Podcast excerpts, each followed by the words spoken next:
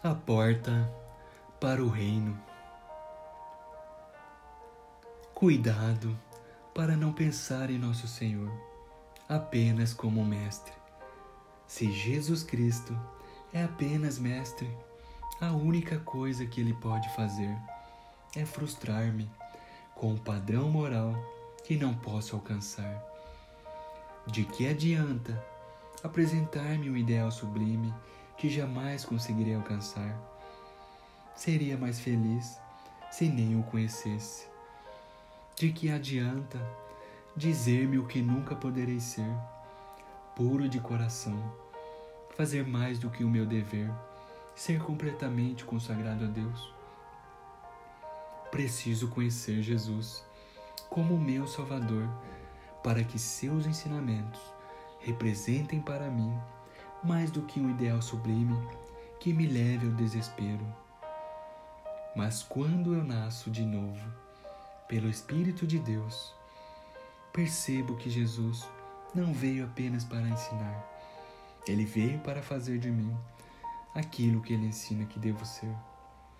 A redenção significa que Jesus Cristo pode colocar em qualquer pessoa a mesma natureza que governou a sua própria vida.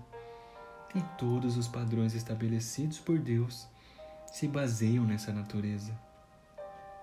Os ensinamentos do Sermão do Monte produzem uma compreensão do desespero no homem natural. Exatamente o que Jesus desejava que acontecesse. Enquanto abrigarmos a ideia de que podemos cumprir o que o Senhor ensinou, Deus nos deixará prosseguir até que a nossa ignorância seja exposta. Ao tropeçarmos em algum obstáculo em nosso caminho, só então nos disporemos a buscá-lo como miseráveis e ouvir dele: Bem-aventurados os humildes de espírito este é o primeiro princípio no reino de Deus. A base de apoio do reino de Jesus Cristo é a pobreza, não os bens que possuímos, não as decisões por Jesus, mas ter a compreensão da absoluta incapacidade que finalmente admitimos. Senhor, nem sei por onde começar a isso, Jesus responde: Bem-aventurados sois.